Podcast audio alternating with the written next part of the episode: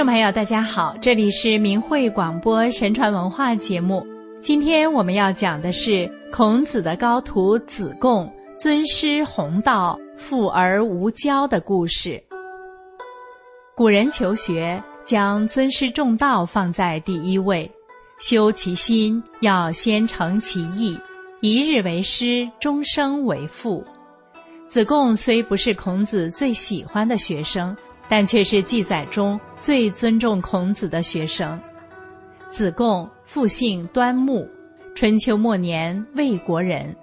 子贡十七岁拜孔子为师，二十多岁继承家业，曾任鲁、魏两国的相国。他利口巧辞，善于雄辩，且有干济才，办事通达，曾被孔子称为“虎脸之器”。古代祭祀时盛黍祭的尊贵器皿，夏朝叫壶，殷朝叫脸。壶脸之器，则比喻人特别有才能，可担当大任。尊师重道，孔子大约在五十岁之后弃官离鲁，周游列国。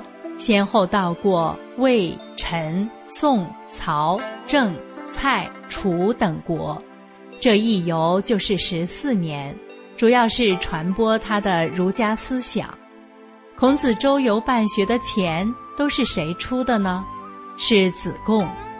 司马迁在《史记》里写道：“孔子七十多个高徒，子贡是最为富裕的一个。”子贡赞助就是单纯的赞助，只是尽师徒之道，为传播大道而不计钱财。子贡生性聪慧，就连孔子本人有时也说子贡比自己机敏。江湖上有人传说，子贡要贤于孔子。有一次，齐国齐景公就问子贡：“孔子有何贤能之处？”子贡回答说：“孔子是圣人，不仅仅是贤能。”齐景公追问：“圣在何处？”子贡答曰：“不知。”齐景公很诧异，没想到子贡接着大声说：“赐终身载天，不知天之高也；终身见地，不知地之厚也。赐之是仲尼。”譬有可操胡勺，就江海而饮之，覆满而去，又自知江海之深乎？齐景公一听，大为感慨。子贡把孔子的圣德比作天地和江海，而他自己满腹经纶，也只是江海一粟。鲁国的司马叔孙武叔在朝上对大臣们说：“子贡比孔子的学问还要渊博。”路过的司马子服景伯将此事告诉了子贡。子贡说：“我家的墙只有肩膀那么高，人们从外面就可看到墙内；我尊师家的墙要好几丈高。”找不到门的人是无法洞见里面宗庙的雄伟堂皇。五叔说这样的话，说明的就是这个道理啊。于是后世多以“刺墙及坚”作为自谦之语，又以“万仞宫墙”形容孔子学问的渊博。叔孙五叔后来又诋毁孔子。子贡非常严肃地说：“不要这样做。仲尼是诋毁不了的。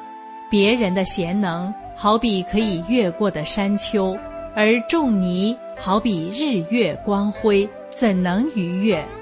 有人要自绝于日月，对日月本身有什么损伤呢？这是不自量力呀。”孔子去世。其他弟子皆为孔子服丧三年，唯独子贡守丧守了六年。春秋时代标准的服丧是三年，子贡双倍期的服丧。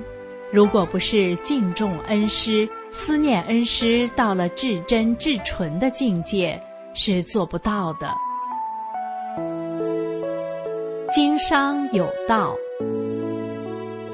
中国古代社会重德轻利，君子喻以义，小人喻以利，所以孔子罕严厉。但孔子的门徒里面。却出现了子贡这样一个儒商的先祖。那么，子贡是如何成为春秋时代屈指可数的富豪巨商？他的财富积累和儒家思想之间又有什么关联呢？子贡是孔子的得意门生，曾经于曹国、鲁国两国之间经商，富至千金，为孔子弟子中的首富。后世所说“端木遗风”，是指子贡留下的诚信经商的风气。司马迁在《史记·货殖列传》中对子贡经商事有这样的记载：子贡曾率百乘之队，载满黄金玉帛，到列国觐见国君，所到之处，受到列国元首莫大的礼遇，气魄非凡。如此看来，用“富可敌国”来形容子贡的财富，恐怕也不为过。史书记载，子贡商道成功的秘诀之一是“人弃我取，人取我弃”。财神范蠡也说：“大旱的时候要买进船舶，洪涝的时候要买进车辆。”据《史记》记载。子贡育才于曹鲁之间，奔走于各国之间做生意，不辞辛劳地往返于各国从事贸易活动，诚信为本，极力奉行言必信，行必果的行事风格，使自己在经商中赢得了很好的声誉，以至于生意越做越大。在司马迁的笔下，古代的儒商范蠡排首位。子贡仅排在范蠡之后。鲁哀公十一年时，吴国要发兵远袭齐国，子贡认为吴国肯定会在全国强征丝棉，以备军队御寒之用。这样，吴国国内就会紧缺丝棉。如果囤积丝棉，到时候卖给吴国百姓，肯定能卖个好价钱。于是他安排了很多人。分头到各地去采购丝棉，然后快车运往吴国。吴国的百姓正衣着单薄，备受寒冷之苦。子贡采购的丝棉一到就被抢购一空。富而无骄，人一有了钱后会是什么样？什么样的都有。宝马相居，花天酒地，妻妾成群，自视高人一等，进而依附权势，取得政治话语权，甚至想一手遮天，最终结局悲惨。西晋有一个叫石崇的大富豪，奴仆无数，穷奢极侈，把家里的厕所盖得像皇宫宫殿一样金碧辉煌。五十二岁时就惨死。连累家人共十五口全部被诛杀，这就是富而不仁的结果。而子贡呢，时刻谨记孔子的教诲，以温良恭俭让的传统美德自律，克己扬人，将仁礼义的道德价值内置于心，在商言商，在政言政。他以儒兴商，忠诚守信。以义取利，谋利有度，绝不欺诈。致富之后，他也没有为富不仁，而是以利济世，经常散发家财，救济困窘。《吕氏春秋》中有一个子贡赎人的故事。当时鲁国有项法律规定，如果鲁国人在外国沦为奴隶，有人出钱把他赎回来。之后赎金可以从国库中得到补偿。子贡有一次花钱赎了一个在国外沦为奴隶的鲁国人，因为所行的是道义之事，因此拒绝了国家的赔偿。当然，这样的品行并非天生，而是自我修为的养成。记载有一天，子贡骑着高头大马，身着华装贵服，走在一条巷子口，就被堵住了。原因是巷子口太小，子贡的马车太大。正在这不得转还的时候，子贡一抬头，看见了老同学袁宪。袁宪衣着褴褛，拄着拐杖，艰难地行走着。子贡一看，哑然失笑：“久违了，老同学，你咋困窘成这样了？”袁宪一脸正色，回答说：“我听说，没有钱财，也只不过是囊中羞涩。”但追求大道而未尽，才是真正的困窘啊！我现在不过只是穷一点而已，怎么能说是困窘呢？子贡一听，马上汗颜。春秋时期，人们把追求天地间的大道当作是生活中的主旋律，庶人士大夫。都将穷究天地间的道理作为人生的终极目标来追寻。谁要谈道，是要受到他人敬仰的；谁偏离了道，就是在偏离人生正轨。这样的普世价值一直关照了中华民族两千年。如果要是今天，原宪的回答一定会被人耻笑。可见。古代和现代的道德落差真的是很大啊！路遇原宪，让子贡开始反思自己；而孔子和子贡的两次谈话，让子贡恍然大悟。这又是怎么回事呢？仲尼有一次领着子贡去鲁国的一个宗庙中参拜，孔子叫子贡往一个叫幼枝的器皿中倒水。幼枝就是漆器，是古代鲁国发明的灌溉用集水器，完全装满后会倾倒，使水随之倒出。相传齐桓公总会在座位右侧放置漆器，用以自戒。子贡提水往里灌，柚枝空着的时候是略微倾斜的，水装进一定量后会竖立起来。孔子让子贡继续灌，在水灌满时，柚枝突然倒了。子贡觉得很奇怪，问孔子是什么缘故。孔子语重心长地说：“天下万事万物，盛极则衰，太极否至。如日中天后，就要进入黄昏；月盈之后，便是阴亏。所以，聪明睿智的人。”要学得愚笨一点，雄才大略的人要学会拙朴一些，刚毅勇猛的人要知道敬畏一些，富足尊贵的人要明白简朴平淡的道理。子贡听了孔子的一席话，如醍醐灌顶，领会了尊师的良苦用心。孔子又对子贡说了一件自己年轻时向老子请教什么是礼的事。老子当时回答说：“人只有在顺境中学会自我抑制，才能最终长久啊。”这话言简意深，贫贱不能移，咬咬牙吃得了苦即可。所谓富贵不能淫。富而当仁，富而不奢，则需看淡欲望和权力的诱惑，才能保持平常心、谦逊自制。子贡是极其聪慧好学的人，听了孔子的话之后，回去就开始悟道。过了一段时间，他带着心得跑去问老师：“如果做到了贫而无产，富而无骄。”您觉得怎样？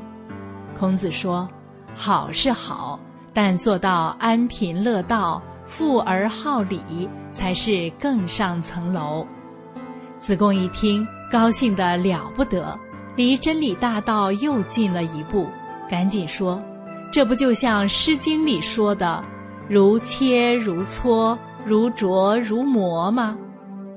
我们的人生感悟、修道体悟，就是要这样不断打磨锻造啊。善扬美，不逆恶。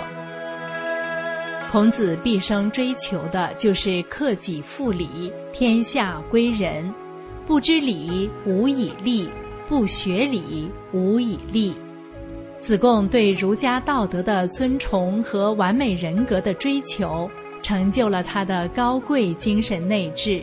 他善扬人之美，不逆人之恶。围绕着礼的政治主张，子贡提出了很多论断，当中有不少成为古往今来的人与人之间，甚至国与国之间交往的价值标准，譬如。智者知人，仁者爱人，己所不欲，勿施于人等。子贡还说：“夫礼，死生存亡之体也。将礼和治乱盛衰、生死存亡直接紧密关联。”孔子过世后，鲁哀公前去吊唁，被子贡驳斥：“我老师在世时。”你不加以重用，如今先去，你来干啥？你这不是虚情假意吗？这合乎礼制吗？这说明子贡奉礼不奉君，是一位正臣。子贡还反对当政者严苛重点对待民众。子贡非常推崇子产在郑国实施的仁政，子产在郑国的善政深得人心。子产病逝时，士大夫哭之于朝，商贾哭之于市，农夫哭之于野。他认为，当政者如果不对百姓进行理智的教化，而一味的用刑罚去惩治民众，是残暴的行为，就是贼寇。所谓“不教而诛，谓之贼”。孔子说：“善施政者。”要有充足的粮食储备、充足的军备和民众的信任。子贡问道：“若迫不得已要去掉一项，这三项中先去掉哪一项？”孔子说：“去掉军备。”子贡又问：“若迫不得已还是要去掉一项，两项中先去掉哪一项？”孔子说：“去掉粮食储备。”自古人们都难逃一死，但若没有民众的信任，那政府也立不起来了。据说子贡讨厌的人有三种：其一，抄袭别人却自以为聪明；其二，不谦逊却以为有勇气；其三，攻击他人却自以为很正直。子贡可能的缺点是同理心不足。因此，在《论语》中，孔子三次提醒他要恕。富而好仁，富而好礼，富而好德，富而好学。子贡奉行儒学仁爱，不止独善其身，还兼济天下。他政商通达，将仁义与贤治，事功于济世。巧辞与止战融为一体，亦或于草鲁之间，无悬于列国之际，会师于天下，成就了仁爱、诚信、善谋的中华儒商。